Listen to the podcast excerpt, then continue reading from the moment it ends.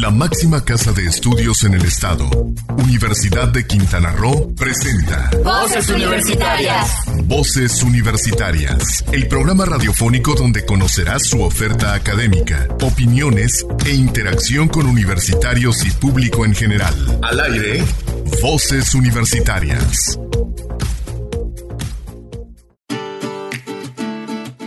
Buenas tardes, son las 4 de la tarde, hora de iniciar Voces Universitarias Radio, el programa de vinculación de la Universidad de Quintana Roo con la comunidad en general. Le agradecemos mucho que nos esté escuchando en este triste día en donde partió uno de nuestros seres más queridos en esta empresa, Sol Comunicaciones, don Luis Pavía, fundador de esta casa radiofónica, la pionera del Caribe, toda la Universidad de Quintana Roo. Nos unimos a la pena que embarga la familia Pavía Mendoza y Pavía Nova por el sensible fallecimiento de don Luis. De verdad, expresamos nuestras más sentidas condolencias. Nos quedamos con la imagen de don Luis Pavía, ese hombre que nos apoyó a toda la comunidad a través de bomberos, a través de la policía, a través de muchas, muchas, muchas formas y sobre todo a través de esta radiodifusora que deja como su legado. Y como todo, pues la, vida tiene que seguir y vamos a continuar con este programa de voces universitarias que este día representamos diferentes actividades tendremos la entrevista al doctor Oscar Fausto Martínez. La semana pasada les damos la noticia de que el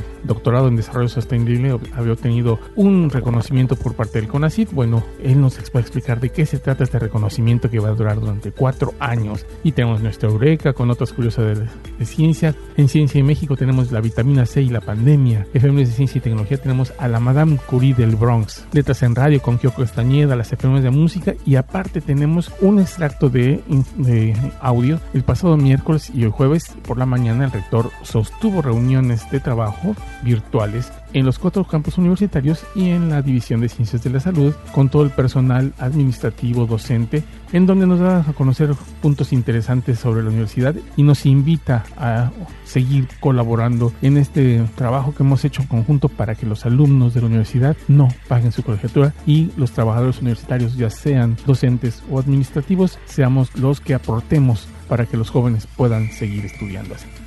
Vamos con nuestra primera efeméride musical. El próximo 19 de julio cumple años 73 años Brian Harold May, músico, compositor y doctor en astrofísica nacido en Londres, compositor, vocalista y en ocasiones tecladista de la banda británica Queen. Brian May utiliza una guitarra eléctrica hecha por él mismo llamada la Red Special. Es considerado uno de los guitarristas más grandes y originales de la historia. En 2005 fue nombrado comendador de la Orden del Imperio Británico por sus servicios a la industria de la música. Mae obtuvo el doctorado en astrofísica en el Imperial College y desde abril de 2007 fue elegido como rector honorífico de la Universidad John Morse. Escuchemos pues The Show Must Go On en español El espectáculo debe continuar, que es una canción de su autoría y que es realizada por la banda británica Queen dentro de su álbum Inmuendo, lanzado en 1991. Esta canción tiene dedicatoria a Freddie Mercury, quien en estos momentos se encontraba en sus últimos meses de vida debido a que padecía VIH. Después de este track musical, escucharemos a nuestro primer Sabías que en voz de Cristina Común y tras de él vamos a una pausa comercial para regresar aquí a Voces Universitarias Radio por Sol Estéreo.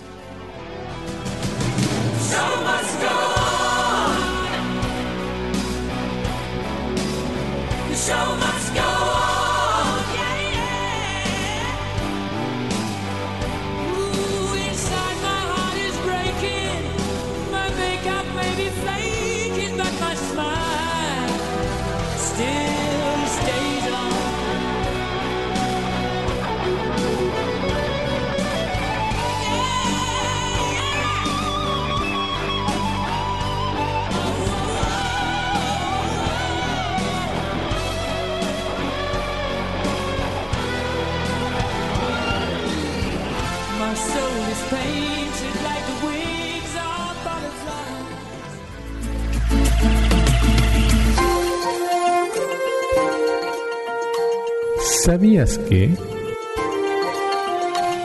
De las Habilidades de la Juventud 2020 se celebra en un contexto desafiante. Las medidas de bloqueo y la pandemia de COVID-19 han llevado al cierre mundial de las instituciones de educación y formación técnica y profesional, amenazando la continuidad del desarrollo formativo. Se estima que actualmente cerca del 70% de los jóvenes matriculados se han visto afectados por el cierre de las escuelas. No te despegues, en un momento estamos de regreso en Voces Universitarias Radio.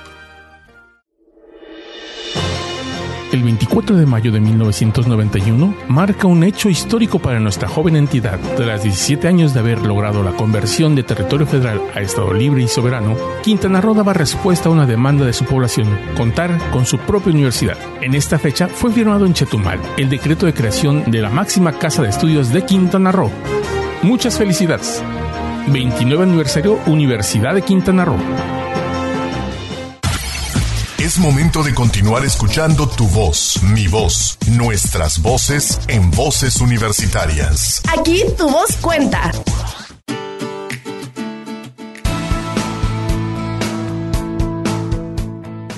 Amigos de Voces Universitarias, muy buenas tardes. Nos encontramos esta tarde con el doctor Oscar Frausto Martínez, que es el coordinador del doctorado en Desarrollo Sostenible de la Universidad de Quintana Roo, quien tiene buenas noticias. La semana pasada comentábamos que el CONACIT le daba nuevamente un nombramiento al doctorado en desarrollo sostenible en el sentido de que estaba en desarrollo, avanzaba un paso más dentro de los posgrados del CONACIT. Y pues tenemos al doctor Oscar Frausto para que nos explique qué significa esto para la Universidad de Quintana Roo. Buenas tardes. Buenas tardes, hola a todos gracias por escucharnos. bueno, uno de los elementos centrales de los doctorados del patrón de excelencia del CONACYT es ir avanzando en una evaluación continua. Esto se hace a través de un plan de desarrollo y cada doctorado, bueno, va a tener diferentes fases. Hay que recordar que la Universidad de Quintana Roo abrió su doctorado en desarrollo sostenible en el año 2000 2014-2015. Con esa promoción, bueno, se da apertura a otorgar el máximo grado académico que puede una universidad y en ese caso también, bueno, se consolida eh, la formación académica. Hay que recordar que en la unidad académica Cozumel se imparten los tres grados, vamos a decir, la licenciatura, la maestría y el doctorado todo en un sistema de gestión de la calidad, sobre todo asegurando que sus programas educativos estén acreditados por diferentes dependencias educativas. Para las licenciaturas están los diferentes órganos de acreditación y para los posgrados está el patrón de excelencia de CONACYT. En este caso, el patrón nacional de excelencia de CONACYT define eh, reglas del juego, vamos a decirlo así, y en ese sentido, bueno, va a haber cuatro categorías las categorías estarán en nueva formación, será el primer nivel. Ese fue la categoría que nos otorgaron en el año 2014-2015 y ese nivel eh, dura por cinco años. El segundo nivel es eh, la categoría de eh, en desarrollo. Para eso la, debemos de cumplir durante cinco años con los elementos básicos de calidad. Estos elementos básicos de calidad son tres básicamente. Uno, el nivel del profesorado. Dos, vienen siendo la calidad de los estudiantes, o sea, cumplir en tiempo y forma su acreditación y su titulación. Y tres, todo el aparato administrativo que lleva a cabo eh, la institución para poder gestionar este programa. Al cumplir todos estos elementos, bueno, entonces se da ese cumplimiento y nos tocó precisamente en este 2019 y 2020 hacer la acreditación del programa. Esto es revisar nuevamente nuestros elementos de avance, titulados, eh, matriculados, el nivel de avance de los profesores, las publicaciones académicas y el vínculo con la comunidad. Al tener y cumplir con estos elementos, entonces podemos tener la posibilidad de que nos evalúen positivamente y avanzar un pasito más. Este paso más se dio precisamente a raíz de cumplir con estos elementos. Es un camino largo, estamos hablando de que vamos a contar con esta acreditación durante eh, cuatro años. Dentro de cuatro años nos vamos a evaluar para poder eh, avanzar un paso más, que sería eh, el consolidado, vamos a decirlo así. Con ese nivel de consolidado podemos entonces tener asegurada nuestra calidad educativa. Esto se refleja eh, ampliamente con estos niveles, entonces vamos a estar hablando de cuatro niveles. Primero, nueva formación. Segundo, eh, o nueva creación. Segundo va a ser en desarrollo. Tercero, consolidado. Y cuarto, que sería el que aspiramos, este, es una visión muy grande, que es un doctorado internacional, su calidad de consolidado internacional. Y para ello hay que seguir las reglas, para ello hay que también seguir todos los elementos que nos eh, estipula CONACYT. Ahora, por ejemplo, ya todos nuestros estudiantes que ingresan al doctorado para la generación 2020 van a tener este distintivo, estar en un programa eh, académico de excelencia del CONACYT con la categoría en desarrollo. Y esto se vuelve también un aliciente para los estudiantes. ¿Por qué? Porque asegura tener becas, tener movilidad académica, el intercambio con otras universidades, asegurar que cuando terminen su eh, programa educativo tengan una posibilidad amplia de empleo, que también es algo que verifica el, el CONACYT y sobre todo, bueno, seguir consolidando eh, la Universidad de Quintana Roo estos programas académicos. Debemos de recordar que es el, es el primer programa educativo de la Universidad de Quintana Roo que avanza a esto. Y hay que decir también que nació con un nivel, o sea, nació así ya con un estándar del CONACYT. Así es, eh, hay que recordar que una de las partes importantes de la Universidad de Quintana Roo es asegurar la calidad educativa y entonces desde hace ya más de 10 años todos los programas que se creen en la Universidad de Quintana Roo deben de contar con los elementos básicos de asegurar la acreditación académica. Recordemos que la universidad inicia con estos procesos, pero el proceso de evaluación es externo quiero decir, los órganos de acreditación son externos y por lo tanto ellos son los que otorgan el nivel eh, que vamos a tener. Esto es importante debido a que vamos a tener nosotros que cumplir con esos elementos y después someterlos a evaluación. La gran eh, oportunidad que tuvimos con el, el posgrado en desarrollo sostenible es que inmediatamente que se crea, se somete a evaluación ese proceso se cumple y nos otorgan el reconocimiento del PNPC, vamos a, conocerlo así, el Programa Nacional de Posgrado de Calidad del CONACYT, y por lo tanto aseguramos eh, dos cosas. Primero, que el programa tenga ese reconocimiento nacional y que sea atractivo para todos los estudiantes que quieran formarse en desarrollo sostenible en la Universidad de Quintana Roo. Y la segunda es asegurar que los estudiantes tengan la beca de manutención. Es una beca que les da el CONACYT durante cuatro años para desarrollar su investigación. Entonces es un atractivo muy importante y es lo que los estudiantes de posgrado, principalmente de las maestrías, están buscando. Un posgrado que tenga ese reconocimiento y que asegure que van a tener una beca de manutención para dedicarse exclusivamente a sus estudios. Así es. El doctor ha, logrado desde su primera generación tener titulados, ha logrado también tener altos números de investigación. Es algo importante en materia de investigación para la región. El doctorado también está funcionando como una herramienta de crear nuevo conocimiento. Así es, bueno, hay que distinguir claramente que los seminarios de investigación son formativos eh, primero hay que tener en cuenta que es un programa de cuatro años y hemos tenido en los últimos años una matrícula constante, vamos a decir eso, entre cinco y siete estudiantes. Las primeras generaciones, bueno, por su formación, la generación 1 y 2 fueron grupos pequeños de estudiantes. Vamos a hablar de 3 a 4 estudiantes exclusivamente. La primera generación tuvo 4 estudiantes, la segunda generación tuvo 3 estudiantes pero la tercera generación tuvo ocho, imagínate. Y así vamos en ese sentido. ¿Qué quiero decir con eso? Que vamos a estar teniendo por lo menos cinco estudiantes por año lectivo. Entonces estamos hablando de por lo menos 20 estudiantes matriculados en el posgrado.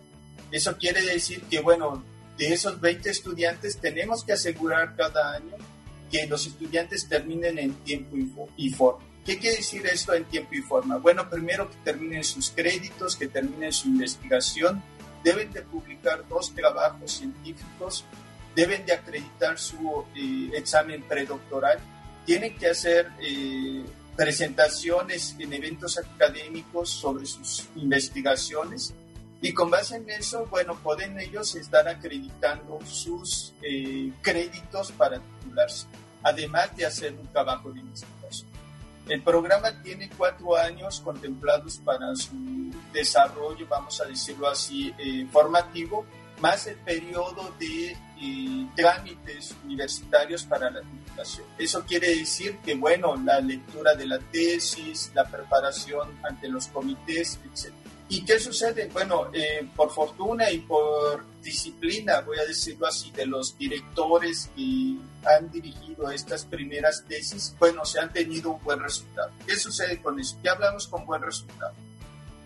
Eh, hablamos de la titulación del estudiante, de la titulación, no del egreso. Entonces llegamos a la ceremonia de, egreso que celebramos en la institución con estudiantes titulados en el programa de en esta ocasión, por ejemplo, en la primera generación se tuvo tres estudiantes titulados, en la segunda generación otros tres estudiantes titulados, lo que hablan de tener una tasa de ingreso muy alta y eso eh, CONACYT lo reconoce. CONACYT reconoce que estamos cumpliendo con ese estándar y por lo tanto va a ser una primera palomita, vamos a decir. La segunda palomita es tener a los profesores investigadores habilitándose cada vez en su perfil académico.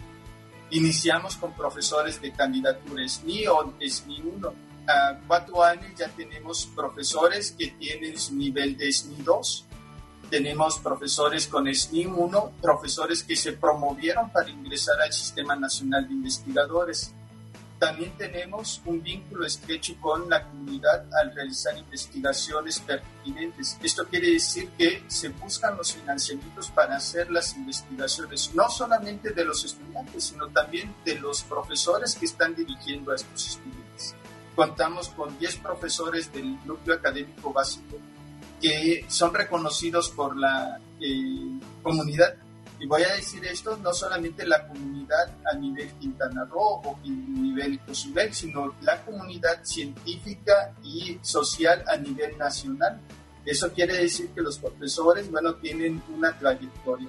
Nada más para comentarte, la mayoría de los profesores que son del núcleo académico básico de, este doctorado tienen más de 15 años radicando en el Quiere decir que están haciendo investigación desde hace más de 15 años sobre problemas que atañen al conocimiento de eh, la isla de Cozumel, de Quintana Roo, pero también lo importante es que llegan estudiantes de otras partes de, México a realizar su doctorado con, con nosotros. Finalmente, bueno, la parte de la gestión académica es la habilitación de los laboratorios de investigación, de los centros de investigación, como lo denominamos nosotros, y de nuestra biblioteca universitaria, que es una biblioteca, un sistema bibliotecario de punta a nivel este, internacional. Tenemos acceso a los journals, a los principales revistas científicas, que es donde publican los estudiantes que se van a estar este, titulando con, con nosotros los profesores, eh, el motor, vamos a decirlo así, de esta formación eh, de calidad a los tres niveles, a la licenciatura, a la maestría y al posgrado. Hay que recordar también que tenemos dos líneas muy claras de investigación en el posgrado. La primera línea es turismo y ocio, la segunda es eh, estudios sobre las costas e islas. Y de ahí se derivan nuestros dos programas de la maestría, la maestría en gestión sustentable del turismo y la maestría en ciencias costeras. Y este, este sentido, vamos a decirlo así, de esta estructura de posgrados, bueno, se va a reflejar también en la licenciatura. Nuestra licenciatura en gestión de servicios turísticos, la de mercadotecnia, la de manejo de recursos naturales y una fortaleza muy fuerte que tenemos aquí es la enseñanza del idioma. Entonces, estos profesores, esta línea paralela, vamos a decirlo así, pero a su vez transversal en la formación de todos los programas de estudio de la Universidad de Quintana Roo, va a ser el idioma, en este caso el idioma inglés y su certificación en los diferentes niveles de acuerdo al programa educativo. Lo más importante también en el posgrado es que para ingresar al nivel posgrado hay que tener un nivel de idioma eh, competente para hacer frente y eso también es un requisito básico que el eh, sistema CONACYT nos solicita para poder eh, otorgar las becas a los estudiantes. Pues doctor Oscar Frosto Martínez, coordinador del doctorado en Desarrollo Sostenible, ha sido muy interesante conocer toda esta parte del doctorado y sobre todo pues una felicitación a todo el núcleo académico básico y ampliado de este doctorado, quienes hacen un trabajo extraordinario y ese se ve reflejado en los logros que se han tenido a lo largo de estos, pues ya cinco años, casi seis años de trabajo del doctorado. Así es, y una cuestión muy interesante que quiero destacar es que este, por estos programas de posgrado no, no nacen solamente así de la noche a la mañana, fueron años de trabajo. En este caso, el programa de doctorado en desarrollo sostenible eh, lo coordinó el doctor Luis Mejía, que actualmente es nuestro director de la división, y de ahí se unieron muchos de los profesores que también teníamos ese interés en el programa. Entonces, ahorita ya pasamos los primeros cinco años, reconocieron los cinco años de trabajo de todo este núcleo académico, de los estudiantes y de la parte administrativa universitaria. En cuatro años nos veremos, tenemos que seguir, este, no se baja la, la guardia. Voy a decir esto porque el nivel que hay que aumentar sobre la calidad es una presión muy importante. Pues le agradecemos muchísimo. Continuamos adelante aquí en Voces Universitarias Radio. Muchísimas gracias, doctor Frausto. Hasta luego, buen día. Cuídense todos.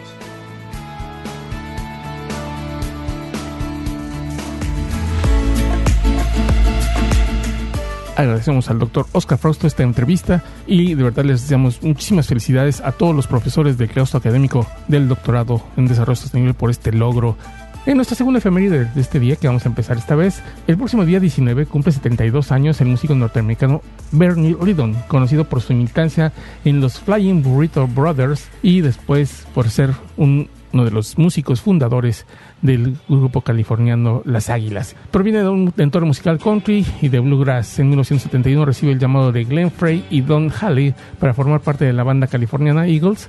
Vamos a escuchar Take It Easy de 1971 con el grupo Eagles con Bernie Lidon en la guitarra. Después de la melodía nos vamos a nuestro segundo Sabías qué y vamos a una pausa comercial regresando aquí a Voces Misterio Radio después de los comerciales. No se vaya.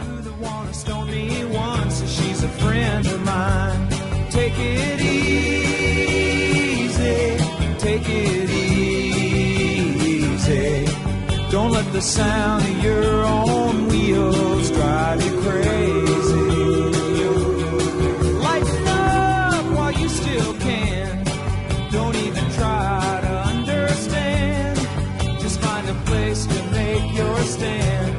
Take it easy.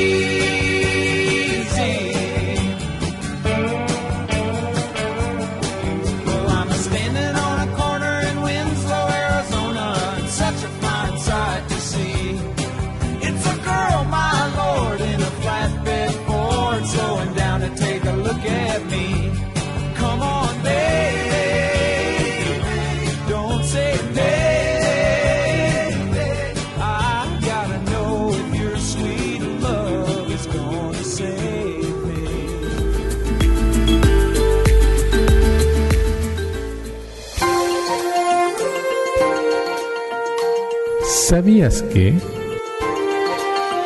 A nivel mundial, uno de cada cinco jóvenes no tiene ni empleo, ni educación o formación. Tres de cada cuatro de estos jóvenes son mujeres, mientras que la población juvenil en 139 millones entre 1997 y 2017. La fuerza laboral juvenil se redujo en 58.7 millones. No te despegues, en un momento estamos de regreso en Voz Universitarias Radio. El 24 de mayo de 1991 marca un hecho histórico para nuestra joven entidad. Tras 17 años de haber logrado la conversión de territorio federal a Estado libre y soberano, Quintana Roo daba respuesta a una demanda de su población, contar con su propia universidad. En esta fecha fue firmado en Chetumal el decreto de creación de la máxima casa de estudios de Quintana Roo. Muchas felicidades. 29 aniversario Universidad de Quintana Roo. Es momento de continuar escuchando tu voz, mi voz, nuestras voces en voces universitarias. Aquí tu voz cuenta.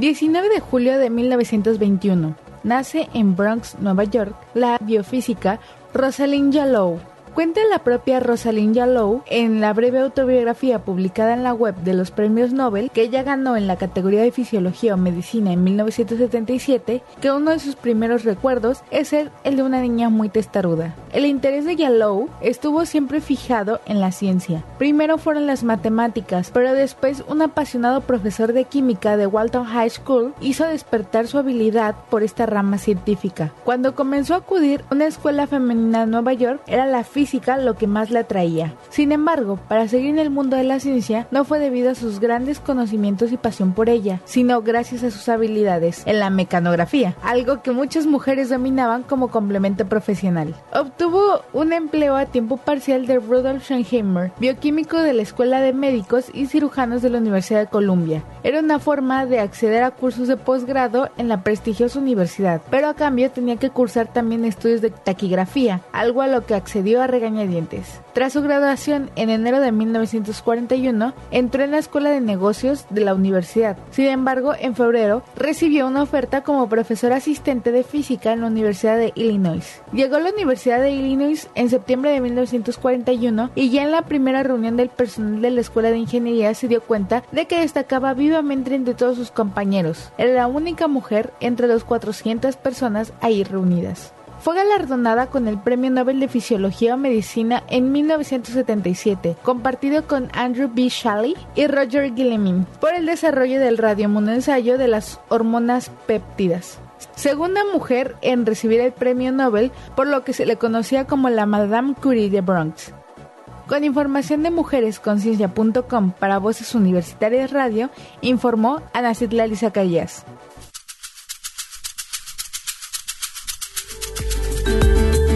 Le agradecemos a Nacitli Zacarías que nos haya presentado esta efeméride sobre la segunda norteamericana en ganar el Premio Nobel de Fisiología o de Medicina. La primera había sido Gertie Teresa Cori por su descubrimiento del proceso de la conversión catalítica del glucógeno. Le toca a Rosalind Jallow ser la segunda mujer de Estados Unidos y siendo natural del Bronx, por eso es el mote de la Marie Curie del Bronx. Continuamos en Voz de Ustedes, ahora vamos con letras en radio. Esta vez, Kyogo Castañeda nos presenta un libro para las vacaciones, pero con mundos distópicos, como ella le llama. Así que interesante la lectura, interesante el comentario que nos hace. Ella ya había alguna vez hablado de algún libro sobre mundos distópicos. Sin embargo, esta es la primera recomendación en sí de un libro de este tipo por Kyojo Castaña. Así que, ¿qué les parece si lo escuchamos? Y después de eso vamos al ¿Sabías qué? Y después de eso nos vamos a un mensaje para regresar después aquí a Voces Universitarias Radio. Sigamos adelante.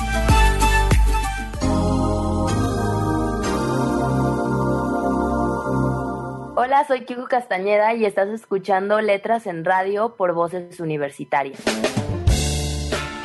La oscuridad no es tan mala, solo los monstruos que se esconden en ella.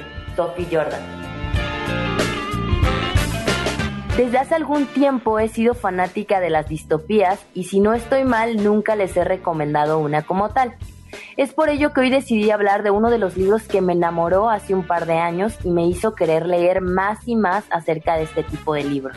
Así que les compartiré la historia de Reino de Sombras de Sophie Jordan. Este es un libro juvenil, el cual se desarrolla en un mundo distópico y esto es lo más interesante. Si alguna vez se han preguntado qué sería el mundo sin sol o cómo sería vivir en la oscuridad, esta historia es para ustedes. El libro nos narra la vida de Luna, una chica que no conoce nada más salvo la oscuridad. Luna es una joven que vive en una torre con sus mentores, alejada de la maldad que la rodea allá afuera. Desde que ella nació, el mundo cambió por completo. Según le cuentan, antes era todo colorido y alegre. Sin embargo, las cosas ya no son así. Ahora el mundo se volvió un lugar oscuro y frío. En el día con día tienen que sobrevivir a los depredadores que hay allá afuera, principalmente a los moradores, quienes son los amos y señores desde que todo cambió y a su vez todo evolucionó. Sin embargo, para Luna las cosas son diferentes. Ella percibe todo de otra manera, pero a pesar del peligro, ella quiere salir y conocer más allá de la torre. Pero Sibo y Perla, sus mentores, la han prohibido totalmente esto, sobre todo por la condición que tiene Luna. A pesar de que no es débil, ellos se preocupan por lo que puede encontrar afuera de esas cuatro paredes. Pero un día, ella hará caso omiso a todo lo que le han advertido y las cosas cambiarán cuando conozca a un chico, el cual está a punto de ser devorado por los moradores. Y de no ser por ella, hubiera muerto. Desde ese instante la vida de Luna se vendrá abajo, pues la ayuda que ofreció le traerá algunos problemas, los cuales ni Sibo ni Perla podrán resolver. Este libro se desarrollará en muerte, pérdida, amor y una protagonista muy fuerte. Esto es lo que puedes encontrar en el libro, pero lo que más me sorprendió es que a pesar de la condición de Luna, ella sigue pensando que el mundo no es tal cual como se lo describen. Muy bien, este es el primer libro de la escritora y debo de decir que me sorprendió mucho su manera de narrar y darle vida a los personajes. Considero que cada uno de ellos tiene una identidad propia y esto hace que te identifiques con ellos. No les quiero decir mucho acerca de la historia, pues a pesar de que es un libro muy largo, que tiene alrededor de 400 páginas, es una historia que vale la pena leer sin saber nada acerca de ella. En mi caso me identifiqué muchísimo con Luna, pues a pesar de todo lo que le dicen del mundo que hay allá afuera, ella se anima y quiere conocer más y más. Pese a como ya mencioné de su condición, esto no le impedía hacer las cosas, pues siempre había visto el mundo de otra manera y ella quería más. Creo que en ella encontraremos un personaje muy leal, cosa que veremos al final del libro. Y hablando del final del libro, debo de decirles que el libro termina impactante. Si quieren saber muchísimo más de la historia y leer el siguiente libro, el cual es el último, ya que este es una advología. Y al menos a ustedes, si se animan a leerlo, no les pasará lo mismo que a mí, que tuve que esperar año y medio hasta la publicación del siguiente libro, lo cual fue una frustración total para mí. Reino de Sombras lo recomiendo a las personas amantes de los protagonistas fuertes y de los mundos distópicos, pues estoy segura que se llevarán una grata sorpresa y es un libro que vale muchísimo, muchísimo la pena leer. Y estoy segurísima que si apenas estás viciando en la lectura, este libro te atrapará y querrás leer más y más y más y espero se animen a leerlo. Nos vemos en la próxima emisión que será después de unas vacaciones. Me despido de ustedes esperando que tengan un buen día para Voces Universitarias Yoko Castañeda.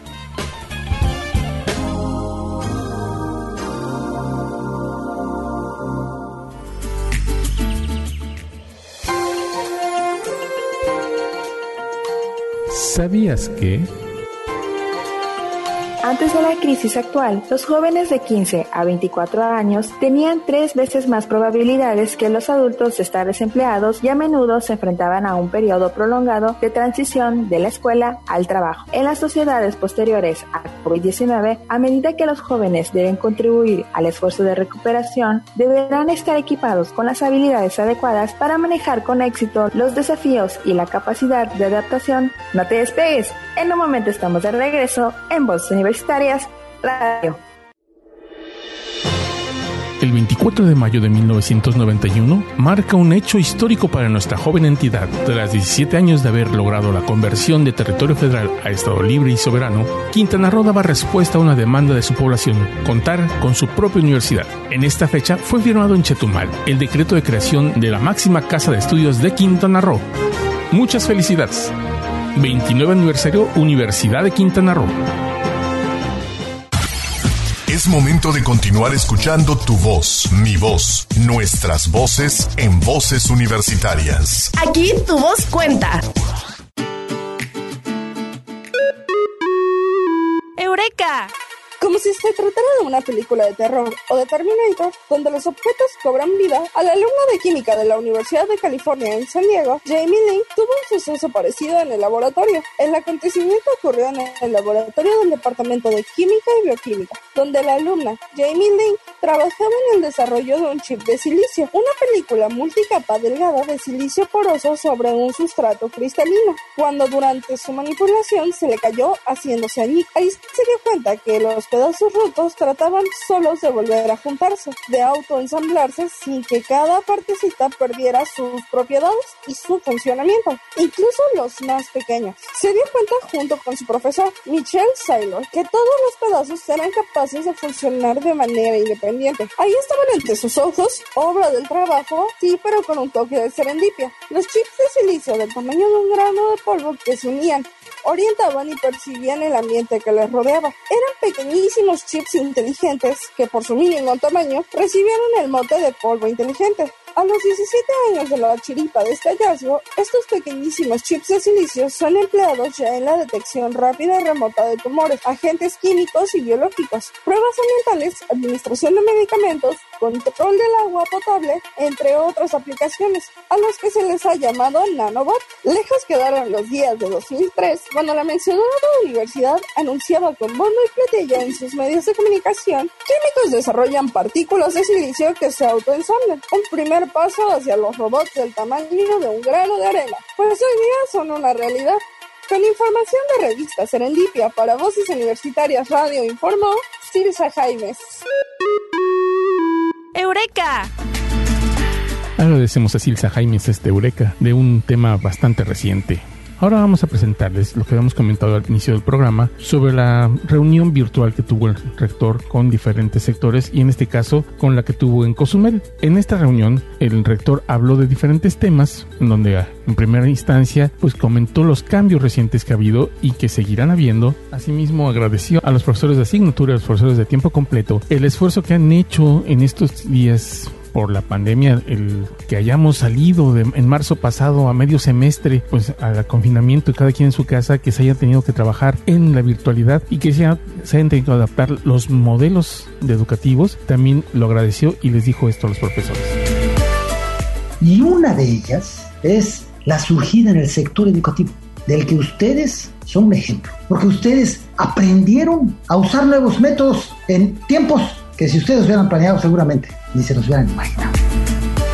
En el marco de la situación que se ha dado por la participación de la comunidad universitaria para pues que nuestros alumnos condiciones económicas dejen la universidad, también el rector hizo este comentario.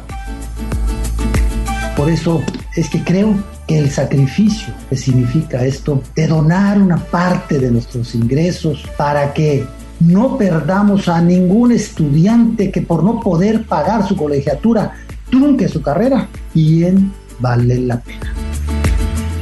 Finalmente, antes de despedirse y, entrar a una sesión de preguntas y respuestas que duró casi una hora, la participación del rector estaba considerada para 40 minutos y duró mucho menos, y más de una hora estuvo el rector atendiendo las preguntas y los comentarios de los diferentes compañeros, tanto administrativos como docentes de la universidad. Y al final, esto fue lo que nos comentó. Ya simplemente quiero concluir con, con un agradecimiento. De igual manera, a quienes se han preparado con esmero para el próximo periodo de otoño y quienes independientemente de lo que va a suceder en cuanto a cuándo vamos a regresar a clases presenciales, están listos para incluso si necesitamos estar todo el tiempo en el esfuerzo de dar clases a distancia, así lo hagamos. Gracias. Ahora seguimos adelante aquí en Voces Universitarias. Vamos con nuestro siguiente audio que se trata es de ciencia en México. Y esta vez nos prepararon un texto sobre el COVID y la vitamina C. ¿Realmente sirve la vitamina C para evitar el COVID? ¿Sirve tomar vitaminas y comprar vitaminas para tratar de evitar esto? Veamos qué nos dice la ciencia y, después de en México vamos a nuestro último ¿Sabías qué? Para ir a comerciales y regresar aquí a Voces Universitarias Radio en la parte final de nuestro programa.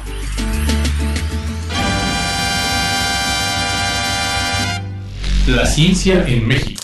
¿Cómo se transmite el COVID? Así, achú, achú. Durante la actual pandemia de COVID-19 que azota al mundo, muchas personas han hecho compras masivas de vitamina C pensando que podría servirles contra el coronavirus que la provoca. ¿Realmente existe información científica que apoye el consumo de esta vitamina en casos de enfermedades respiratorias graves? La doctora Armida Baez Aldaña, investigadora del Departamento de Biología Celular y Fisiología del Instituto de Investigaciones Biomédicas de la UNAM, recuerda que en la literatura antigua el escorbuto estaba asociado con la neumonía como causa terminal en estos enfermos. Aunque en nuestros días el escorbuto es raro, es una enfermedad provocada por la deficiencia de vitamina C. Una de las características del escorbuto es provocar en estos enfermos una intensa susceptibilidad a las infecciones específicamente los patógenos que infectan los pulmones causando neumonía, misma que es la infección terminal más común. La doctora Armida Baez Aldaña también menciona que fue el científico Alfred Hess quien encontró que la neumonía era la mayor complicación y causa de muerte en numerosas autopsias de personas fallecidas durante una epidemia de escorbuto en 1920. Cuando el sistema inmunitario responde a patógenos como la influenza A y el catarro común, disminuyen los niveles de vitamina C en plasma, leucocitos y orina. Estos han llevado a que algunos médicos receten esta vitamina a las personas con catarro común o influenza, evitando que se reduzcan sus niveles en los leucocitos y en el plasma. Existen numerosos coronavirus que provocan gripa o catarro común. El nuevo coronavirus SARS-CoV-2, causante de la infección COVID-19, está compuesto por una cadena de ARN envuelta en una proteína, misma que se une a la proteína llamada AC2, existente en las células de varios órganos, entre ellos el tracto digestivo, los riñones, el corazón y los pulmones principalmente. La proteína AC2 se encuentra en las células del pulmón llamadas neumocitos tipo 2. El virus se multiplica dentro de la célula y al hacerlo termina matándola. Mientras esto sucede, el ARN del coronavirus es reconocido por las células del pulmón como un patógeno y se producen citocinas, sustancias que provocan inflamación y fiebre. Estas a su vez reclutan a otras células del sistema inmunitario llamados neutrófilos, que identifican la amenaza del patógeno y reaccionan destruyendo las paredes entre los alveolos pulmonares y los capilares sanguíneos. Esto último tiene como resultado final que el líquido corporal se escape y se acumule en el pulmón causando asfixia. Existe en la literatura científica evidencia del efecto protector de altas dosis de vitamina C intravenosa en experimentos de sepsis, fuerte infección en la sangre que provoca falla multiorgánica inducida. Administrada vía intravenosa, la vitamina C ayuda a mantener la barrera epitelial alveolar y reducir la actividad de los neutrófilos que producen inflamación sistémica provocada por la sepsis. En China, actualmente hay un protocolo de investigación en el Hospital Songnan que inició el 14 de febrero del 2020. Tiene como objetivo evaluar la eficiencia clínica y la seguridad de la vitamina C en el tratamiento de la neumonía por COVID-19. Ellos plantean la hipótesis de que la infusión de vitamina C puede mejorar el pronóstico de las infecciones agudas graves del tracto respiratorio. Se estima que el protocolo termine en septiembre del 2020. La doctora Armida Baez Saldaña aclara que las acciones más eficientes para lograr una vida sana son la prevención ante la pandemia de COVID-19, recomienda consumir todos los días algún tipo de fruta de preferencia cítrica, verdura, cereal y carne, con lo que el cuerpo estará en condiciones de contener mejor cualquier infección. Con información de Ciencia UNAM para Voces Universitarias Radio informaron Silsa Jaime y Cristina Cumul.